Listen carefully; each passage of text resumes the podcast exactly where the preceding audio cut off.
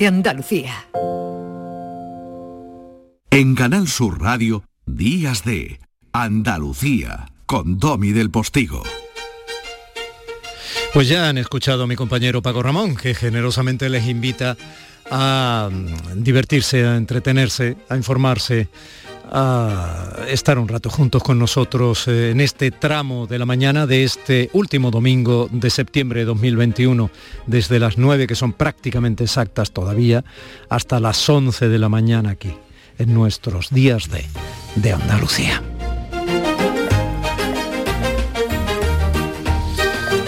Y agradeciendo el testigo, les cuento que ayer anduve de boda y, y fue una boda que mereció mucho la pena porque había mucha verdad en esa boda y había mucha naturalidad, nada trabajada, nada artificiosa, ¿no? nada impostada.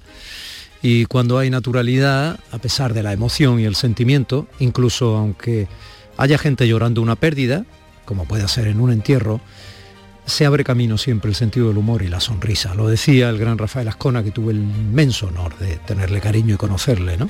Cuando yo veo una película dramática, si no hay momentos donde mm, los personajes se sonrían y pasen, entonces no me la creo porque no es, la vida no es así. Pues es verdad. Y como ayer era una boda, era más fácil todavía que se cruzaran las sonrisas. Y ese sentido del humor se agradeció, hablaron amigos del novio, familiares, eh, algunos amigos eran presentados con brillantez eh, eh, y en parte de su currículum se les ponía los divorcios que ya habían tenido, que qué consejo le iban a dar al novio que se casa, gente que estaba divorciada, incluso por dos veces, y este tipo de, cosas simpáticas, ¿no? Cuando un ambiente que huele a libertad de pensamiento y a libertad de sensatez y de sentido común y de, bueno, con una eh, moralidad pegada a la vida y no a, radicalismo ideológico alguno, pues insisto, se, notaba mucho, ¿no? Se hacían bromas como que el matrimonio es un castillo donde uno siempre es el primero, el primero en querer entrar y el primero en querer salir, ustedes saben, todo este tipo de cosas, ¿no? Pero lo que no fallaba, aparte de la emoción y la verdad de los padres, de los contrayentes, de alguna situación personal que conmocionaba, había un familiar con Alzheimer que estaba allí sentado, probablemente eh, no enterándose demasiado de lo que pasaba, pero sintiéndolo, o quién sabe, pero allí estaba. Y en medio de todo eso triunfó la típica carta, esa primera epístola a los Corintios de Pablo de Tarso, de San Pablo. No era una boda religiosa, pero fue la estrella del momento. Y un servidor pensó, pues ya que habla del amor y uno no tiene pudor, que también acaba en horror, como diría chiquito, pudor alguno en declarar su amor a la generosidad de los oyentes que cada mañana de 9 a 11, sábado y domingo, aquí en la radio pública andaluza, nos sienten, pues vamos a leer la carta.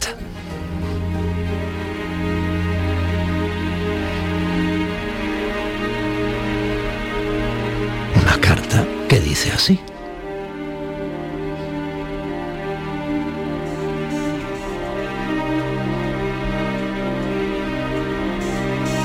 Aunque yo hablara todas las lenguas de los hombres y de los ángeles, si no tengo amor, sería como una campana que resuena o un platillo que retiñe. Aunque tuviera el don de la profecía y conociese todos los misterios y toda la ciencia, aunque tuviera toda la fe, una fe capaz de mover montañas. Si no tengo amor, no soy nada. Aunque repartiera todos mis bienes para alimentar a los pobres y entregara mi cuerpo a las llamas, si no tengo amor, no me sirve para nada. El amor es paciente, es servicial. El amor no es envidioso, no hace alarde, no se envanece, no procede con bajeza, no busca su propio interés, no se irrita, no tiene en cuenta el mal recibido no se alegra de la injusticia, sino que se regocija con la verdad. El amor todo lo disculpa, todo lo cree, todo lo espera, todo lo soporta. El amor no pasará jamás. Las profecías acabarán. El don de lenguas terminará.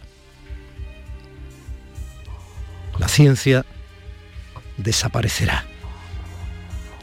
Porque nuestra ciencia es imperfecta y nuestras profecías son limitadas.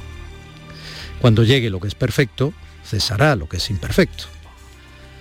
Mientras yo era niño, hablaba como un niño, sentía como un niño, razonaba como un niño, pero cuando me hice hombre, dejé a un lado las cosas de niño.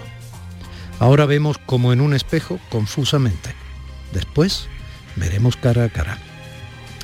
Ahora conocemos todo imperfectamente. Después nos conoceremos a nosotros mismos. En una palabra, termina San Pablo, ahora existen tres cosas, la fe, la esperanza y el amor. Pero la más grande,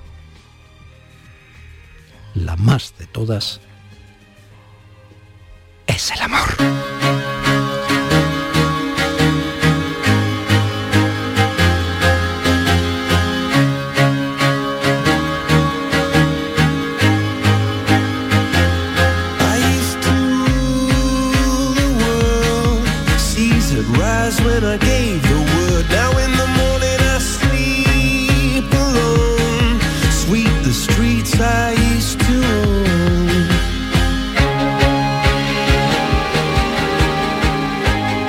Mi compañera Eva Nápoles anda en el centro de producción de Canal Sur Radio en Sevilla, posibilitando que desde el centro de producción de Canal Sur Radio en Málaga, mi compañero José Manuel Zapico, pues le lleve todos los sonidos y los sentimientos que tratamos de trenzar a través de esos sonidos técnicamente hasta los oídos de su eh, corazón y su entendimiento.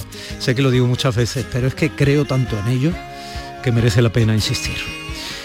Eh, mi compañera María Chamorro eh, está apoyando la producción de este programa y nuestra compañera Primi Sanz eh, anda en las afueras de la radio todavía de su corazón a sus asuntos, pero en nuestro corazón de compañero, amigo y la echamos de menos.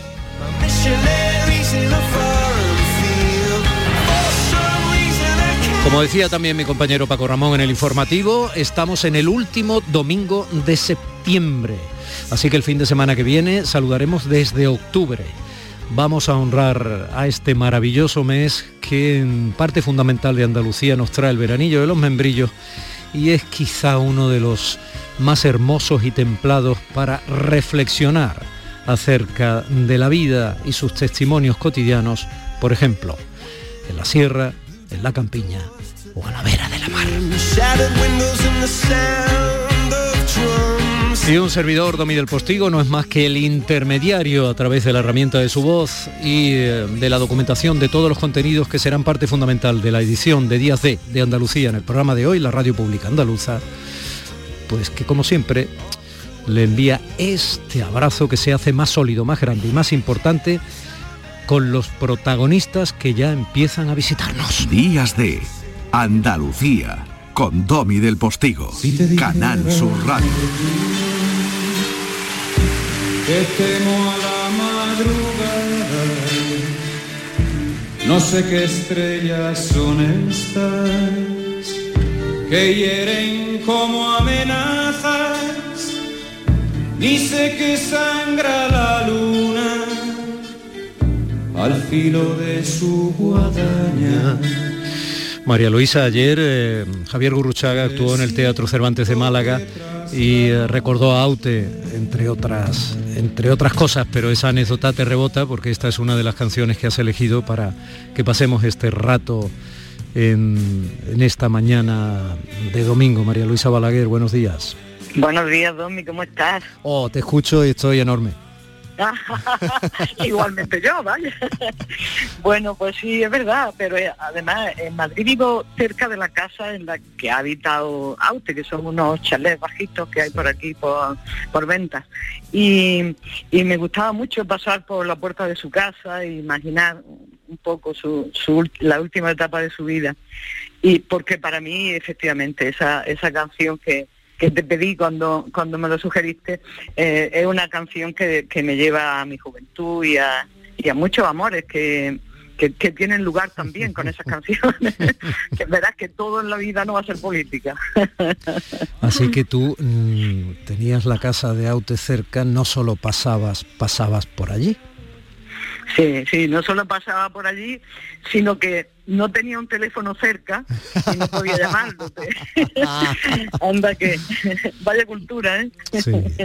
Bueno, pues esta andaluza que oyen es catedrática de Derecho Constitucional, que tuve la suerte de tener como joven profesora en aquella primera facultad de Derecho que hubo en Málaga, que estaba exactamente en primera línea de playa del barrio marinero del Palo, ¿no? En aquel antiguo sí, colegio sí. De, de Agustinos que luego fue de trabajo social o algo así, ¿no? Sí, sí, sí. Bueno, sí. pues lleva cinco años siendo magistrada del TC, del Tribunal Constitucional. Antenoche recibiste uno de los premios que otorga el Ateneo malagueño en su gala anual, estuvo bonito. Sí. Aunque sí. tú eres almeriense, pero bueno, vienes muy bien, eres un poco composición, estudiaste en Granada, o sea, eres medio claro. Andalucía.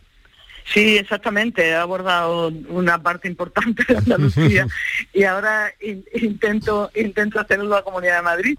Así que eh, hay que ser universal dentro dentro de unos límites, claro. Sí. Mira, ayer hablábamos de, eh, de, tuteo de cara a los oyentes porque es absurdo, incluso sería por hipócrita favor, obviar verdad, claro. por, una, por una mera herramienta profesional periodística, obviar... Ya lo hacía y entonces, sí. cuando todavía había que tenerle respeto a, al profesorado, ya lo hacíamos. Éramos revolucionarios ya, acuérdate. Sí, sí, sí. Bueno, en todo caso está bien pensar que el respeto no coincide siempre necesariamente con la forma. Hay formas muy estiradas que son eh, que, que, no esconden precisamente respeto, ¿no? Pero claro. en todo caso, eh, hablábamos de verdades cuando ayer hablábamos del volcán, nos solidarizábamos con parte de la población de la isla de La Palma, hablábamos sí. de las lluvias torrenciales que cayeron en la zona de Lepe y Cartaya, sobre todo Isla Cristina, mandábamos sí. abrazos y hoy lo volvemos a hacer. Hablábamos de, del incendio de Sierra Bermeja, ¿no? que ha hecho un daño natural, además de haber asustado a las poblaciones que tuvieron que ser desalojadas y a los ganaderos que han perdido eh, mucho, ¿no? etcétera. En definitiva, María Luisa, hablamos de verdades frente a titulares. Por eso yo te digo, sí. La, la, actual conformación del Tribunal Constitucional, como la del órgano que rige los jueces, el CGPJ, ¿no? que está permanentemente en los titulares, en la dialéctica política, ¿qué uh -huh. pasa? ¿Qué pasa? ¿Que esa actual conformación es buena para Casado y mala para Sánchez y punto? Pues yo esa lectura no la hago, claro, porque mmm, los medios de comunicación que recogen, y yo creo que, que he acertado desde, desde, el punto de vista de ellos, una cierta dialéctica eh, desde fuera, luego desde dentro no conforman exactamente mmm, esa situación. Eh, yo, mi percepción en el tribunal desde que entré era, bueno, por una parte, que, que, hacían falta más mujeres en el tribunal. Yo creo que esto es una cosa que prácticamente todo el mundo lo entiende, porque no es razonable. Está, te estás refiriendo a, a, la situación que está ocurriendo ahora mismo en La Palma, y a mí me sorprende mucho ver mmm, en televisión muchas mujeres intelectualmente muy preparadas, científicamente muy solventes. Eh, ha ocurrido igual también en la pandemia. Me encanta ver a, a, a mujeres de, de mi edad y mayores incluso preparadísimas sin embargo, estas mujeres que también lo están en el mundo del derecho uh -huh. no tienen un reflejo en, en los tribunales superiores. Uh -huh. eh, en el Tribunal Supremo son escasísimas, en el Consejo General del Poder Judicial eh, son algo más, pero tampoco, y desde luego en el Tribunal hay una carencia tremenda. Dicho esto, y en relación con la pregunta concreta que tú me haces, lo que a mí me parece es que eh, en, la, en el Tribunal Constitucional hay sensibilidades muy distintas y entendimiento del derecho también muy diferente. Eh, cuando nosotros, cuando tú estudiabas eh, en el palo, en los ratos que os dejaba libre el aguacate, acuérdate, pues, pues el, el, derecho tenía una posición dialéctica muy confrontada entre el marxismo y, y, determinadas teorías. Y eso se reflejaba también en el profesorado. Yo creo que aquí está ocurriendo un poco igual. Eh, la percepción que podemos dar algunos de los magistrados, fundamentalmente Juan Antonio Scioli y, yo y, y algunos y algún otro en algunos votos particulares, deriva de un entendimiento completamente diferente del derecho. Eh, yo entiendo el derecho y, así intento trasladarlo y así lo dije en el Senado cuando tuve la entrevista eh, que nos hacen para para la, previa al nombramiento, que yo, yo venía de una ciudad como Málaga, de una provincia como Málaga, en la que eh, la transición política y el paro tan terrible que, se soportaba eh, hacía de, una abogada laboralista una persona con una inquietud eh, mm, muy, muy extrema en relación con, con, el mundo del derecho laboral, etcétera. Esto, sin embargo, no prejuzgaba, y eso se sabe también, porque las organizaciones sindicales lo han puesto de manifiesto muchas veces, no prejuzgaba una posición personal que allí en el mundo laboral y en general en el mundo del derecho eh, era muy pacífica y muy colaboradora, se pactaba, bueno, tú has vivido esos años también y mm. sabes que han sido duros. Sin embargo, lo que a mí me parece es que en el tribunal resulta muy difícil eh, que, personas que están muy cualificadas, y efectivamente sí lo están técnicamente, eh, mm, algunas veces piensen que estamos eh, dictando sentencias para, para mejorarle a la gente la vida y, que, y se quedan un poco en un cierto positivismo jurídico que puede estar muy bien técnicamente, pero que no se asoma a la realidad. Yo recuerdo, por ejemplo, la llamada ley Mordaza, de la que yo me manifesté eh, en Málaga varias veces, bueno, y, supongo que, que todos nosotros, los que, los que compartíamos un poco el mundo de las libertades, etcétera.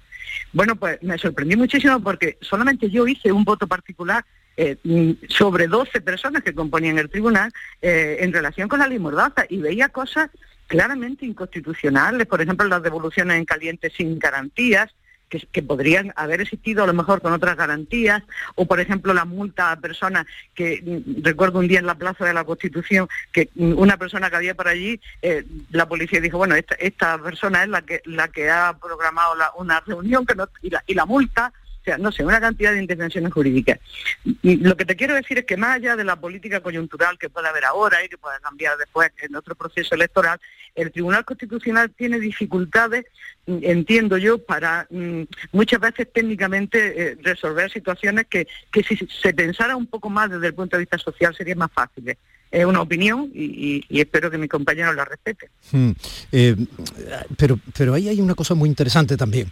Eh, por un lado está la técnica jurídica, que también es muy interesante, es muy interesante, y muchas veces no lo entienden los ciudadanos, tampoco tienen por qué estudiar eh, derecho hasta esos niveles, ¿no? Es que entonces sería imposible, pero sí tienen la obligación o el derecho de creer que los distintos estamentos judiciales, sean los que sean, sean órganos de, gobierno de los propios jueces, o sea el máximo tribunal, sea el Supremo, sea el, Constitucional, o sean los tribunales ordinarios, etcétera, efectivamente están para hacer justicia. Claro, que no siempre, imaginemos que no fuéramos un Estado de Derecho, pues no siempre la legalidad se corresponde con la justicia, ¿no? En función de... Claro, claro, es que todo esto es complejo, ¿no? Pero claro, el ciudadano, y más en un Estado social y democrático de derecho, como dice la Constitución, ya que estamos en ello, tiene que creer que nuestros tribunales lo que hacen es impartir justicia, justicia aunque lo que hacen fundamentalmente es impartir derecho, pero esto es complejo. Entonces, Es muy complicado, efectivamente, porque en el tema, por ejemplo, de, de la sentencia sobre el, decreto de alarma, que es una de las más recientemente discutidas, ha habido una buena parte de la sociedad que no entendía el fallo. Sin embargo, desde un punto de vista técnico, si algunos catedráticos de Derecho Constitucional lo han defendido, tengo que decir que mayoritariamente no, pero algunos lo han defendido sobre la idea de que eh, el, estado de alarma estaba lesionando el, excesivamente eh, o estaba tocando excesivamente eh, derechos de libertad en, relación con el confinamiento. Yo, sin embargo, defendía que, la idea de contenido esencial en los derechos fundamentales, que yo la, explicaba en clase y, recuerdo que nos reíamos mucho algunas veces para poder explicar cuál era el contenido esencial y cuál era el contenido adicional, porque yo hacía dibujos en la pizarra y todo ese tipo de cosas. Bueno, yo entiendo que el criterio de proporcionalidad era más razonable y, y el que yo intenté, vamos, el que barajé. Claro, esto al final nos llevaba a situaciones muy confrontadas, mm. pero es que no era tampoco muy fácil si desde el punto de vista técnico se estaba partiendo de un concepto u otro, las consecuencias te llevaban a otro sitio. Mm. La cuestión es que esta sentencia pues ha sido bastante discutida y muy ajustada, pero también tengo que decir que, que, que algo a lo que hay que acostumbrarse también en democracia es a que mm, las mayorías muchas veces no se configuran eh, desde el punto de vista mayoría-minoría, sino que están tan equilibradas como estamos en este caso esta. Entonces, criticar a la sentencia porque mm, eh, tenga seis votos a favor y cinco en contra, en fin, esto no nos lleva a ningún lado. Hay votaciones en, el Congreso que se, que se ganaban, si recuerdas, muy recientemente además, por uno o dos votos. Por un voto, claro, claro.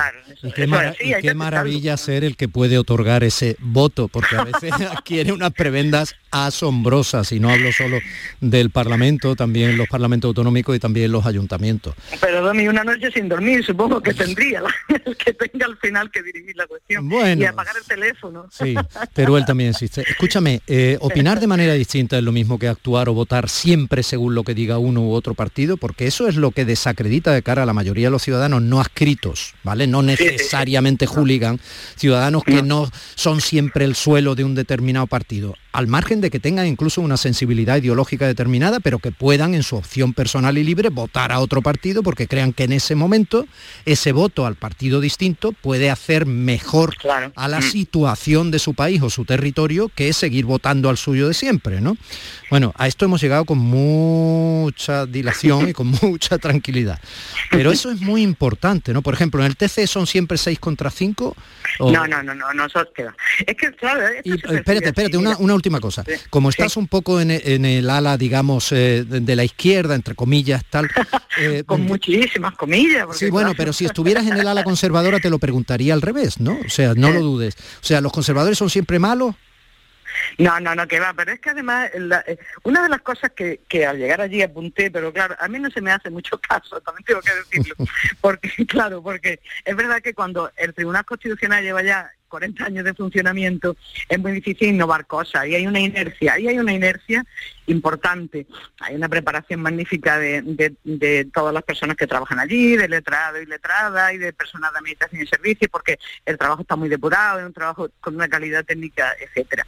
Pero yo lo que sugerí era que porque además ocurre en, Europa en tribunales constitucionales hasta el, Tribunal Constitucional de, Brasil televisa las sesiones, imagínate. Y, en, los tribunales europeos hay siempre pues ruedas de prensa y, explicaciones de voto y explicaciones de proceso. Yo sugerí que, que, que en sentencias como la 150, el artículo 155 de Cataluña, esta por ejemplo y alguna otra, que por qué no se da una rueda de prensa, que por qué el presidente no no convocaba a los medios, etcétera.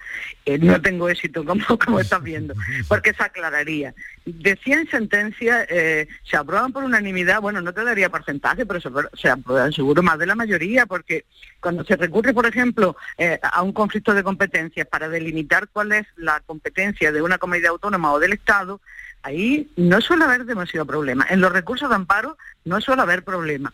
Claro, en situaciones eh, como por ejemplo la que se vivió en el, en el artículo 155 en su momento, pues eh, fue perfectamente posible la unanimidad. Entonces ahí hubo 12 votos a favor de, la sentencia mm, acerca del artículo 155 en Cataluña. La, la doctrina constitucionalista valoró mucho esa sentencia pero esta vez no hemos sido capaces. Es que es que es así, ¿no? Eh, mm. eh, el tema muchas veces eh, al final acaba por, de romperse por alguna cuestión menor, pero sin embargo llega un momento ya en el que también después de dos meses de debate y, pues, se agota un poco la, fuerza intelectual sobre eso. Mm. Mm, es verdad, es verdad. Está muy bien que me hayas recordado lo de lo de la sentencia sobre la aplicación del artículo 155 en Cataluña, cuando el asunto del proceso y tal, es verdad que fue por unanimidad es interesante, esta, esta especie de razones de Estado que tienen los eh, jueces o los magistrados, en este caso del TC, ¿no? que se supone que están repartidos a cuota y todo esto desde el imaginario colectivo, refuerza mucho esa idea, aunque está muy bien, no tienen por qué ser necesariamente unánimes, pero refuerza mucho la idea de que no siempre tienen que estar eh, bueno, pues un poco, hablando en plata, alineado, ¿no? ser marionetas de, claro, de quien mueve los hilos, ¿no? Eh, otra cosa que me resulta muy interesante, eh, aunque también es verdad eso de que has dicho que es que eres en el Tribunal Constitucional de mi casa, María Luisa Balaguer es muy particular. Eh, siempre se moja en sus estancias más que en los demás. Pero, verá, una viene aquí, deja su tierra, ni siquiera pude ir a recoger la medalla para, para hacer un trabajo. Eh, no, no tendría mucho sentido para mí venir aquí todo lo que he aprendido de derecho constitucional, porque el perfil del constitucionalista en el tribunal es también muy importante. Y, y, yo tengo que hacer lo que, lo que la sociedad demande del, derecho para que las personas sean más felices y tengan menos problemas. Yo creo que esto es entendible y, es la razón de ser de, un juez, además, creo. Sí, o de una juez en este caso.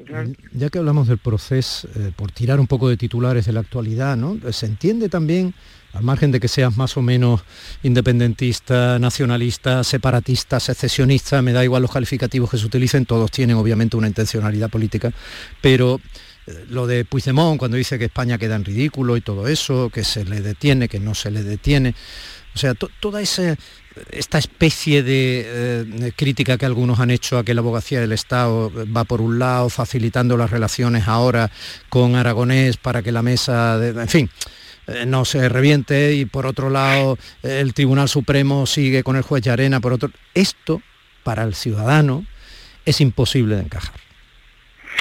Bueno, fíjate, Domi, eh, yo en relación con el tema autonómico y concretamente con la situación de Cataluña, he sido extraordinariamente honesta. Eh, mi vinculación a la mayoría siempre ha estado en función de que a mí me parece que España no debe eh, fracturarse como Estado. Esta es una afirmación, yo creo que claramente apodística. O sea, España mm, tiene, desde el punto de vista constitucional, una unidad territorial. Dicho esto, España también tiene una, fragmentación territorial que está avalada en la misma Constitución. Y por lo tanto, el título octavo de la Constitución establece y permite una serie de opciones y posibilidades. Cuando se negoció el Estatuto de Autonomía de Andalucía y el de Cataluña, presentan similitudes extraordinariamente eh, mm, altas, es decir, el Estatuto de Autonomía de Andalucía y el de Cataluña tienen una fractura muy parecida, porque recuerdo que entonces como profesores de Derecho Constitucional en Andalucía y en Cataluña organizábamos congresos, existen muchas publicaciones, y entonces algunas de las veces que mis compañeros han hecho, mm, han, planteado una sentencia en relación con cuál es el contenido autonómico posible dentro del Estado, pues yo he hecho voto concurrente.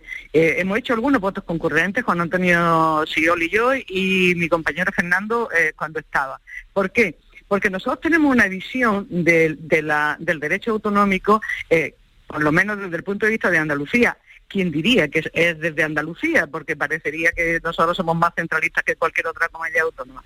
Pues no, nosotros tenemos un techo autonómico muy alto mm. y Cataluña también, pero ese techo autonómico todavía es susceptible de una mayor amplitud siempre que se negocie dentro de la Constitución. El término dentro de la Constitución es algo que nunca puede desaparecer en la política, porque si pero no ya no digo ya desde el punto de vista autonómico, desde cualquier punto de vista la Constitución es la norma de cobertura, la norma fundamental y tú lo sabes perfectamente, la norma fundamental del Estado y el Estado es un Estado. Mm. Sobre esa idea, pues cada persona efectivamente puede llegar a tener una mentalidad más cerrada o más abierta, pero si tenemos un conflicto abierto, lo más razonable es, porque ocurrió igual en Andalucía, tienes que recordar a, a Rafael Escuredo y, su huelga y todo este tipo de, situaciones que, que, fomentaron la, dimisión del profesor Clavero. Allí hubo un conflicto y ese conflicto se resolvió. Por lo que yo creo que desde la política se debe de hacer, y eso tendrá que verlo la política, es resolver el conflicto. Pero desde el punto de vista del derecho constitucional y como magistrada del Tribunal Constitucional, yo lo que creo es que tengo que hacer una interpretación, desde mi punto de vista, expansiva de todos los derechos que conciernan a, la posibilidad de pacificar un Estado. Es lo que yo creo. Hmm. Muy interesante. Estaba recordando la entrevista que le hice a, Rafael Escuredo aquí cuando se cumplían los 40 años del, del Estatuto Andaluz y, y, al propio profesor Clavero, que en paz descanse. ¿no? Y hablamos de eso. Rafael era y ha sido siempre muy autonomista. Sí, sí, Pero nunca, nunca ha roto el Estado, hasta donde yo sé. Quiero decir que hay límite. El 155 para mí era una ocasión magnífica y allí se dijo de delimitar cuáles eran los contornos de un Estado autonómico y de un Estado federal al que también se podría llegar con una reforma de la Constitución. Mientras la Constitución está en vigor, pues la situación es esta. Esa es mi, posición. Mm. ¿Qué no daría yo, María Luisa, por tener más tiempo para hablar contigo? ¿Qué no daría yo por empezar de nuevo? ¿Qué no daría yo por empezar de nuevo esta entrevista? ¡Ay, señor! Otro día que tú quieras, seguimos estando aquí. Mm, no, que quiera usted, que es quien tiene una altísima responsabilidad y es una de esas mujeres protagonistas de los minutos. Ayer tuvimos a otra, Esther Cruces, la directora, la nueva directora del Archivo General de Indias, y tenemos eh, prácticamente en todas las ediciones de Días de Andalucía alguna mujer que, tiene unos niveles de excelencia incontestables, ¿no? Mujeres diversas pero mujeres que trazan un camino y, que, admiramos. Muchas gracias. No, no, no. La, admiración es recíproca. ¿eh? Bueno, por favor, por favor. María Luisa, qué alegría y cuánta alegría desde esa capacitación que a veces es tremenda, ¿no? Y que, además se puede leer muy bien en cada uno de los muchos votos particulares. gracias. Qué alegría eres capaz de trasladar y que lo sé. Un beso enorme, María Luisa Balaguer. Gracias. Otro para ti, otro para ti, Domi. Encantada. Un abrazo. Adiós, adiós.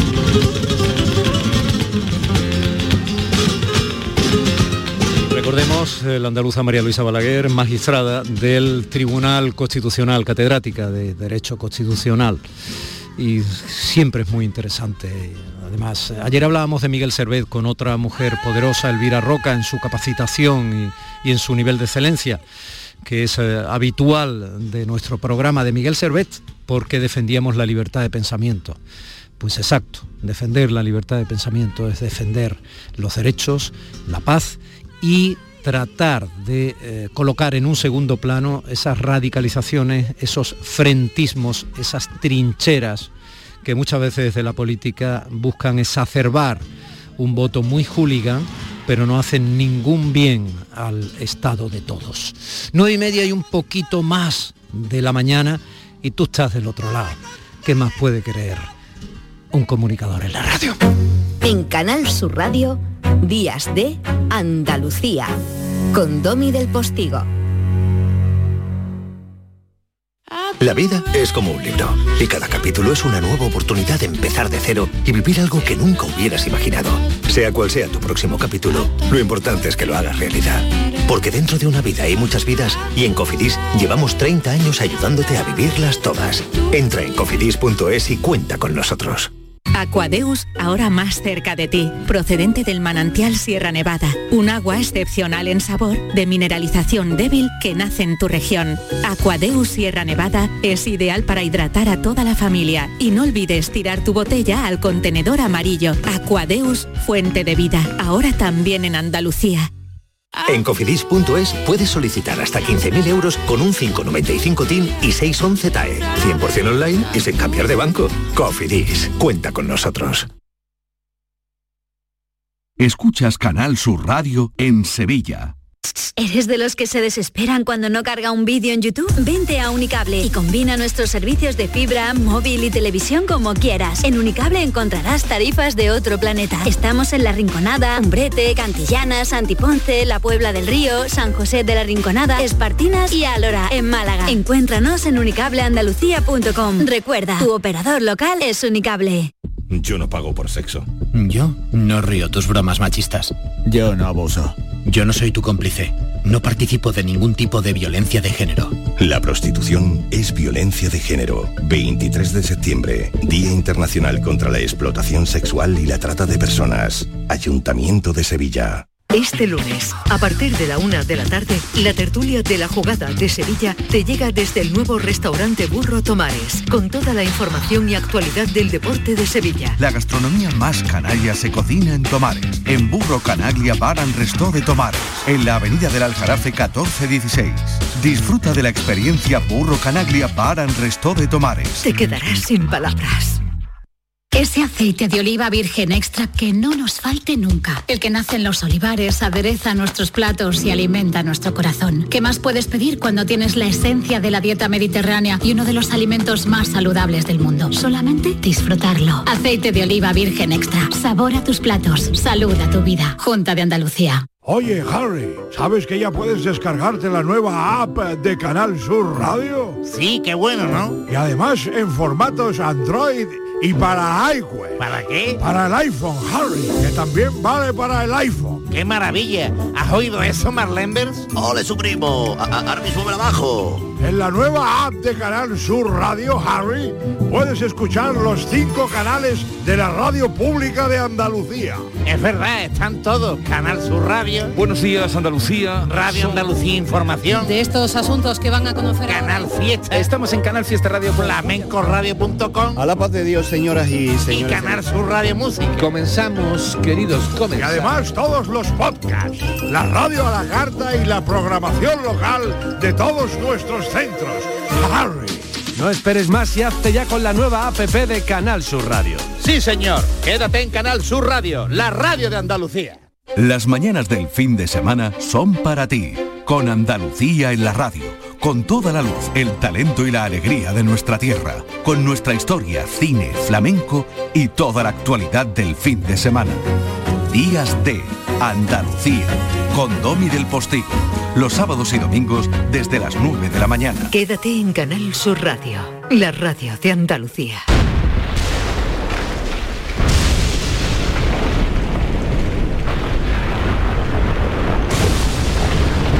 Bajo el cielo de Andalucía. En la necrópolis de Cerveteri, o Cerveteri, Cerve- o Cerveteri.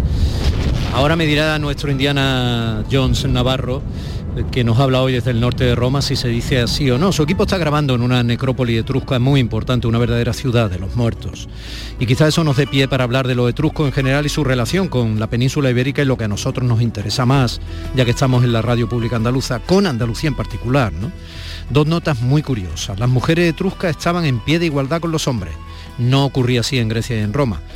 Y la segunda nota que tiene que ver con la lengua, ¿no? Esta le interesará mucho a nuestra querida Lola Pons, ya que la lengua que ellos hablaban no era indoeuropea, como se cree que ocurría también con los, los tartesos o los tartésicos, ¿no? Hace 2500 años o por ahí, hace tres días, en la zona de Cádiz y en parte de Andalucía. ¿Es así? Mm, don Manuel Navarro, buenos días. Buenos días, desde Cherimetri. Sí, es así. Todo lo que todo lo que has dicho está dentro de la más exquisita corrección. Efectivamente, eh, los etruscos son, son un pueblo fascinante que tiene bastante bastantes cosas que ver con nosotros y, y tiene bastantes relaciones. Y si me permite un poco dos notas eh, de actualidad, que sabes que siempre nos gusta estar pegados a la actualidad, eh, bueno, darte dos noticias de las que se han producido en las últimas horas dentro del mundo de la arqueología. Una es el descubrimiento, que ya se ha anunciado en el boletín justo anterior de las 9, de, de una nueva cavidad, de una nueva sala, de, de un nuevo camarín dentro de la cueva de Bangar en Gibraltar. Eh, son las cuevas que están eh, justo al pie del, del, del peñón y son unas cuevas que, como bien sabes, tienen eh, restos neandertales, son patrimonio de la humanidad de la UNESCO y se ha anunciado en un cé- célebre congreso que se celebra, no recuerdo si anualmente o bianualmente en, en el Museo del Peñón, este descubrimiento de esta nueva cavidad, que además ha corrido a cargo de una persona muy querida por nosotros, que es Fran Gile, eh, hijo del famoso arqueólogo Paco Gile, al que además aprovecho para mandarle un afectuoso abrazo, ya que desgraciadamente ha perdido a su madre en la- durante las últimas horas y están pasando eh, por un mal momento. ¿no? Estos capítulos en la vida en el que se unen un descubrimiento en el que tú has participado con una eh, pérdida personal, pero bueno, la vida es así y seguro de que Fran va a seguir con, con los Lyson trabajando en el Museo de Gibraltar como hasta ahora también y, y trayendo descubrimientos tan importantes como este porque es una cámara que está, ha estado sellada durante 40.000 años y en la que ya han aparecido restos de fauna como hiena, como buitre leonado, alguna marca de arañazo en alguna pared y en el que, bueno, no es descartable, dado que la presencia humana eh, se ha documentado en esta cueva de vanguardia, eh, pues que haya restos mm, también humanos o restos de la de la cultura de probablemente neandertales, que es lo que ocupaba estas cuevas eh, en esa en esa época, ¿no? El otro día leí, Manolo, el, otro día leí que los neandertales, que tú sabes que yo tengo debilidad por ellos, eh, que se, había documentado que se alimentaban de aves, cosa que puede parecer relativamente normal, pero bueno, no. Pero mm, bueno, parece ser que es otro paso más en el conocimiento de, de, esto. Sí, mira, hay precisamente además quien el, la persona, el investigador que ha publicado esto y que ha o, de los que más ha sostenido este, porque claro, las aves se supone que eran demasiado difíciles de cazar para el neandertal, ¿no? Y entonces Clive Finlayson, que es el director del Museo de Gibraltar, y el gran... perdona que otra, otra, apreciación tonta como esas que yo hago en medio de tu documentación rigurosa, nosotros también nos alimentamos de ave, pero a veces están dando vueltas en una pollería. Pero, sí, pero dando vueltas, digo, en el hierro del asador. Pero no es lo mismo que estar de pronto a la intemperie en aquel, no, pero, pero, en aquel planeta Tierra, eh, así en un abrigo de, de la pero, No, pero, pero mira, en un libro que, que, publicó Almuzar el año pasado, el propio Clay, que además de investigador eh, de, de, ser un paleontólogo, paleoantropólogo extraordinario, es un gran ornitólogo, ¿no? Entonces, claro, ahí se unen las dos facetas, la del estudioso de la, de la evolución humana por una parte y la de los pájaros de las aves por otra, ¿no? Con lo cual, eh, yo a mí la versión de Clay me parece muy sostenible y muy interesante y él creo que demuestra sin, sin demasiados resquicios que los neandertales efectivamente eh, se alimentaban de ave y además la utilizaban de manera ornamental, lo cual eh, añade el factor simbólico eh, que sabes que tanto nos interesa, porque a fin de cuentas el debate, que yo creo que un debate que ya se está superando, es que el neandertal pues, era un tipo de humano, pues como somos nosotros, bastante parecido, ¿no? Y entonces este, este, tipo de pruebas lo que hace, bueno, pues sostenerlo sostenerlo de alguna manera, insisto, en el caso de las aves también por el uso de las plumas a manera de adorno, a manera de manera simbólica, ¿no? interesante, ¿no? Porque el Neandertal ha pasado de ser eh, hace unos años o cuando nosotros estudiábamos siendo niños y tal, una especie de, bruto, de bestia que estaba a años luz del sapiens. Y, ahora sabemos que entre el sapiens y el, neandertal, al margen de que pudiera haber esas historias de amor que tanto nos gustan desde el punto de vista de la ficción literaria y tal, pero no había ni muchísimo menos tanta tanta diferencia en su eficacia y en sus capacidades. No, no, porque además, como siempre decimos también, hay que comparar un neandertal de hace 40.000 años con un sapiens, con uno de nosotros de hace 40.000 años. Es decir, que no somos los mismos que ahora también, que tenemos 40.000 años de evolución de por medio. Entonces, eh, pues probablemente no estarían tan distantes y quizá ni ellos mismos eh, se diferenciaran tanto, ¿no? Y de hecho los procesos de hibridación, como esa historia de amor que tú estás contando y que siempre salen en la prensa, pues porque tienen mucho, mucho gancho, pues, pues se, produjeron sin duda, porque eso ha quedado la huella en el, en el genoma y, eso no hay otra manera de, hacer lo que se fije que la que todos estamos pensando. A ver, eh, eh, para aprovechar el tiempo, Manolo, Turquía. Sí, Turquía. para mí el gran descubrimiento sin duda del año. Eh, sabes que en la zona de Mesopotamia, en la zona de Salinufa, allá en la frontera con Siria prácticamente, hace unos años se publicó el sitio de Gobekli Tepe, eh, que bueno, daba un poco la vuelta a toda la percepción sobre el inicio del neolítico que se tenía a nivel mundial. ¿no? Eh, esta semana se ha presentado otro sitio que se llama Karahan Tepe, que es la colina de Karahan, es otro santuario un poco más antiguo que el de Gobekli, por lo que parecen las primeras documentaciones, y lo mismo, vuelve a haber arquitectura, una arquitectura monumental, una escultura colosal, una riqueza eh, de personajes tanto humanos como animales, eh, zonas de habitación, zonas de vivienda cerca, eh, que nos dejan el comienzo del neolítico hace casi 12.000 años y que sitúan esta región de la Mesopotamia, insisto, el sureste de Turquía, las zonas próximas ya a Siria como el candidato número uno, en mi opinión, para el nacimiento del, del fenómeno neolítico, porque claro, estamos en cronología en la que se supone que todavía los seres humanos eran bandas de cazadores recolectores, que no estaban asentados, que no cultivaban la tierra y no estaban asentados en un territorio firme.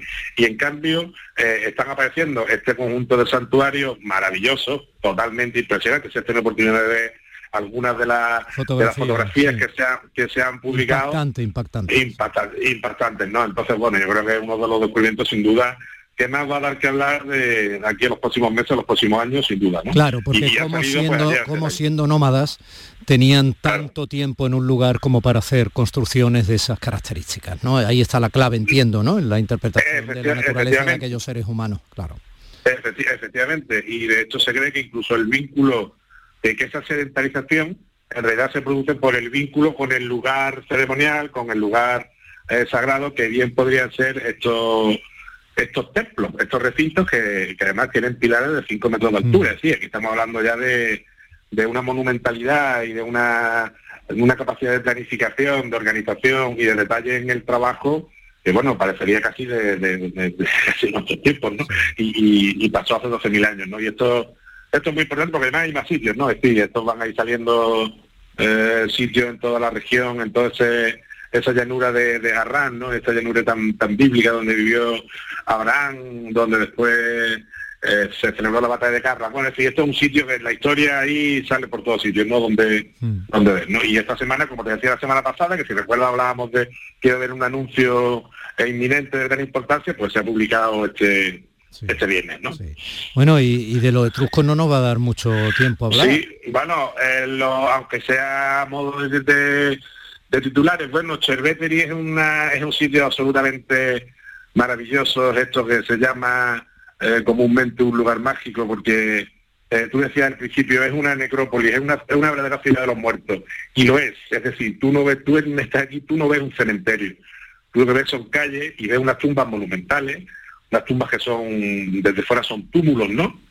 Para que la- la- nuestros oyentes se hagan la idea, que se imaginen el, dol- el, el tolo del Romeral en Antequera, eh, bueno, pues una avenida de sitios así, más o menos, por, por simplificar, ¿no? O sea, eh, bueno, con un aire ahora ya casi otoñal, con, y con una, unas tumbas excavadas realmente muy monumentales, con un grado de detalle. Hay una que se llama la tumba de los relieves, que es una locura, por el color, cómo se conserva todavía, cómo están representadas las panoplias, la, equi- la equipación, digamos, de los guerreros, eh, cantidad de objetos domésticos, porque los etruscos tenían eh, un aprecio, era una civilización que se daba al gusto por la vida, mucho eran, les gustaba el lujo y les gustaba trasladar todo ese mundo eh, a su mundo funerario, ¿no? Para ellos sin duda el más allá era una prolongación de la vida que encontraban que era placentera, ¿no? Una civilización en la que, como decía también al principio, eh, las mujeres tenían un papel similar al de los hombres, lo cual era una rareza en esta fase de, la edad del, hierro y una civilización que dejó sus vestigios también aquí en la propia provincia de Málaga hay restos de en algún sitio más también como en Huelva hay, hay restos de materiales eh, etruscos que fundamentalmente llegarían a través del, del comercio del vino porque ellos eran grandes productores de vino, grandes exportadores de vino y de mineral de hierro también.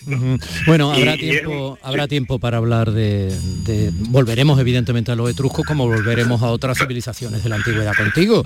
Pero eh, te voy a decir una cosa, tú estabas escuchando Canal Sur por la aplicación, porque ahí en Roma no tenemos señal eh, de aire, ¿no? Lo, lo digo porque me has comentado algo de la entrevista con la magistrada del Constitucional María Luisa Balaguer. Sí, sí, sí, sí, por Bueno, supuesto, pues- la aplicación que sabe que funciona en Android también funciona en Claro, iPhone. vamos. claro, bueno, pues entonces sigue escuchando si tienes un hueco, estás ahí entre café y, y- y tolo y dolmen, eh, sigue escuchando porque tú que eres cofrade de pro y esperancista, etcétera, vamos a hablar Sí, claro. ahora, nos lo trae el profesor Gil de Galvez, de Fondeanta, que fue el Y amargura. famoso autor Amarguras, entonces no te vayas, aunque sea desde Roma. Un abrazo. No me voy, no me voy. Un abrazo. Quiero verte che hai la notte nel cuore e se tu lo vorrai Yo te he oído a veces, eh, profesor, eh, eh, tocar el violín, has sido tan generoso de tocarlo en directo en el programa,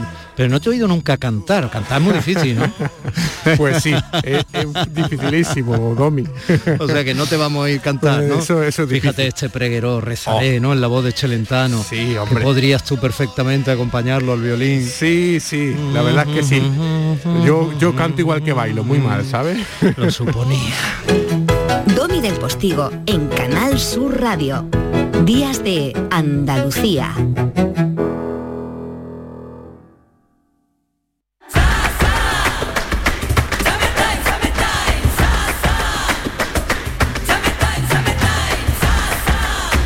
Las vacaciones son tu alegría y no hay alegría pequeña.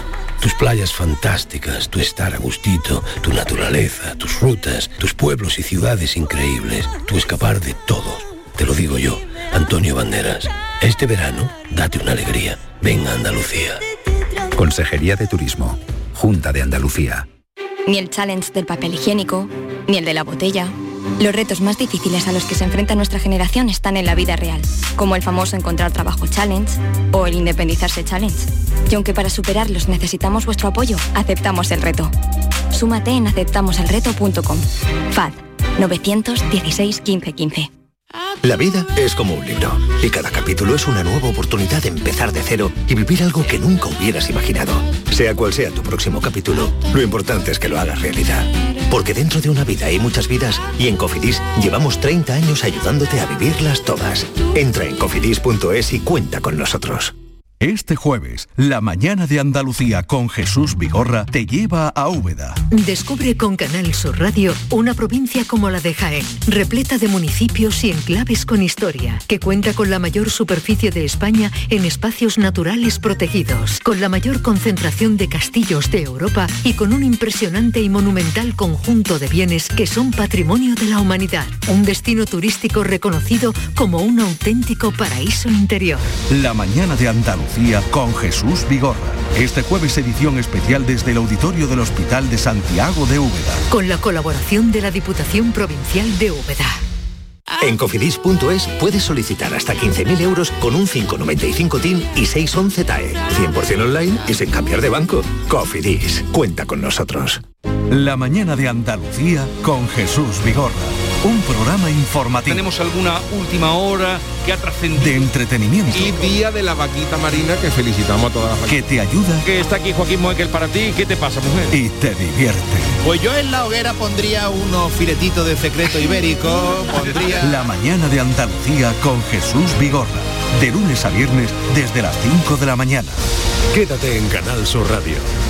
La radio de Andalucía. Días de Andalucía con Domi del Postigo. Canal Sur Radio. La primera libertad del silencio.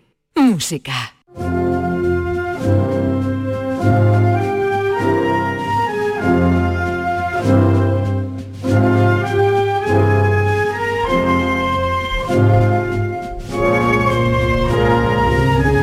No hace falta ser cofrade, solo ser andaluz o andaluza, para reconocer y desde el sentimiento pues eh, qué ocurre en nuestras calles, cómo bulle la vida, cómo se consagra la primavera, aún fuera de la primavera, porque han salido algunas procesiones a la calle de manera absolutamente extraordinaria por mor de lo que está siendo y ha sido la pandemia hasta ahora, ¿no? Pero bueno, eso que caracteriza tanto desde el punto de vista antropológico, artístico, cultural en sentido amplio, fíjate la música, la importancia que tiene en la Semana Santa, ¿no? Por supuesto religioso de antemano, ¿no? Pero de, religiosidad popular y de. Bueno, no vamos a redescubrir ahora eh, la Semana Santa en Andalucía. Pero sí vamos a redescubrir a don Manuel Fondeanta. Buenos días, Domi. Pues sí, estamos aquí ante un compositor eh, maravilloso, eh, un compositor eh, que ha dado el himno oficioso de la Semana Santa de Sevilla, que luego se ha trasladado a toda la Semana Santa andaluza. En mi opinión, estamos probablemente ante la marcha de procesión más redonda, más completa, la más bonita, ¿no?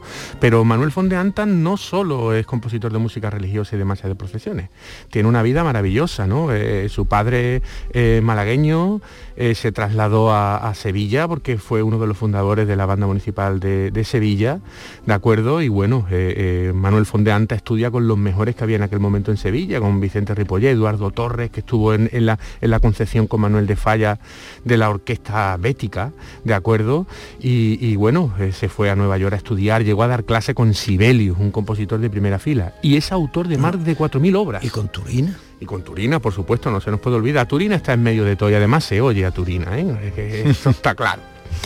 Pues mira, fíjate lo que te he dicho, 4.000 obras, ¿eh? que no es poco. Madre mía. Eh, un registro, fíjate, música sinfónica de cámara y para piano, ¿no? Eh, eh, vamos a escuchar algo así, La Cruz de Mayo, una copla. Cruz de Mayo,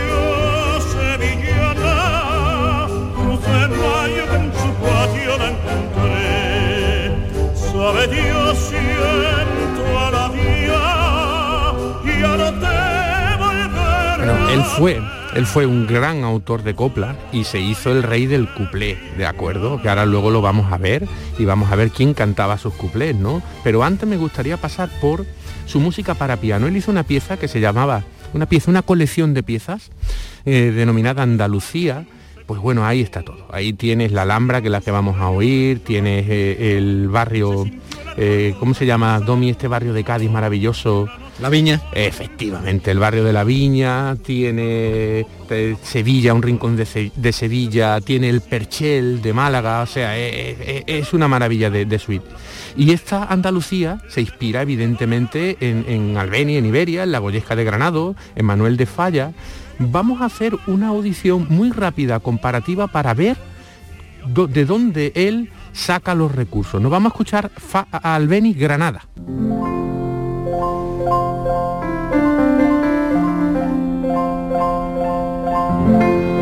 Fíjate cómo hace estos acordes arpegiados, ¿no? Impresionistas, ¿no? Ahora vamos a escuchar... Eso de arpegiado no lo des por sabido. Eh, sí, sí, cuando hace tran, tran, tran, como si fuera una guitarra al piano, ¿no? Vale, Es muy significativo de, de, de Albeni. Ahora vamos a escuchar el típico quejío del cante hondo en la pantomima de Falla del Amor Brujo.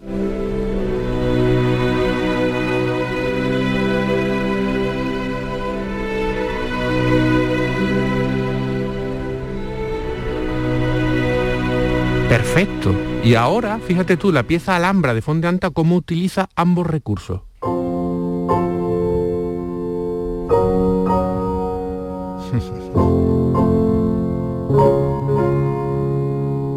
y ahora viene el quejido.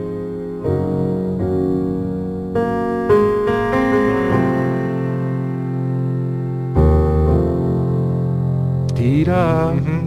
Fíjate cómo todos estos compositores. Ajá. Eso es, es un, es un- es un intervalo de segunda mayor en un tono menor. ¿De acuerdo? Pues fíjate la relación que tienen todos estos compositores y cómo se oían y se, y se conocían, ¿no? Oye, ¿y esto? Tengo el corazón.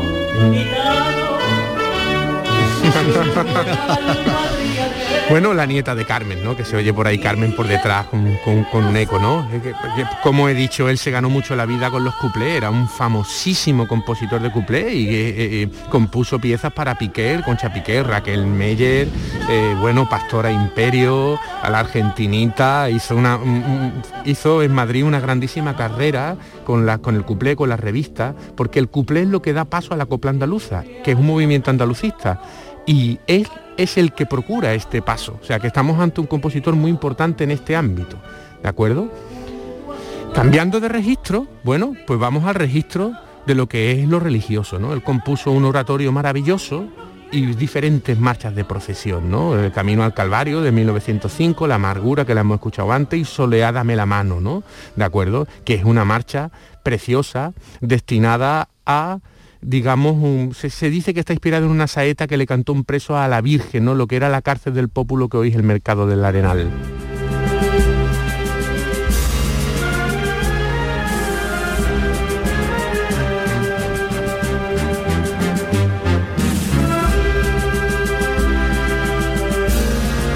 Bueno, se ha especulado mucho sobre la autoría de esta marcha, de Amargura también. Es verdad que el padre andaba orquestando las piezas, también su hermano eh, José, un maravilloso violinista, estoy seguro que también ayudaba a esta cuestión. Yo había- Forma la relación con el padre es que es muy importante. Claro. No todos los compositores o cualquier persona en cualquier ámbito profesional estudian con su padre. Claro, claro, claro. Entonces ahí, ahí, ahí hay una. mm, Yo soy de los que piensan que es, un- son composiciones de Manuel, pero evidentemente ahí hay una colaboración familiar y de su hermano también, porque en esos tiempos quién no le daba al hermano la pieza, le decía, échale un ojo a ver qué te parece. Hombre, ¿no? sobre todo cuando tu hermano sabe. Claro, claro, ¿no?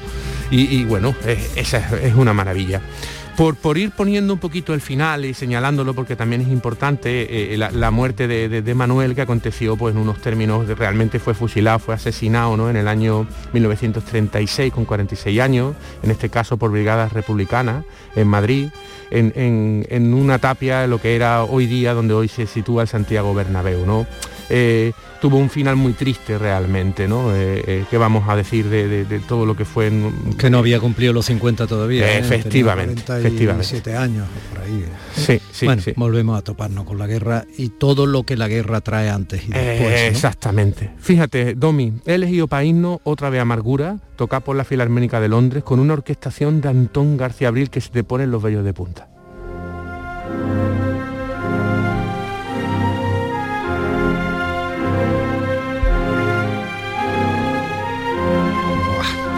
Una manera también de recordar de nuevo a Antón García Abril, al que perdimos hace muy poco, ¿no? Sí, Que sí, fue sí. el compositor de, de tantas y tantas bandas sonoras para maravillosas series de televisión y, y- y de composiciones virtuoso en muchos aspectos. Sí, sí. Hay que señalar que las marchas de procesión son composiciones de primer rango musical y la gente lo tiene que saber. Y esta amargura es una pieza de grandísimo nivel, ¿eh? hay que tenerlo en cuenta. A propósito que como anécdota, eh, recuerden eh, a la triste, la película de Tano Díaz Llanes, que por ahí se cuela también la composición.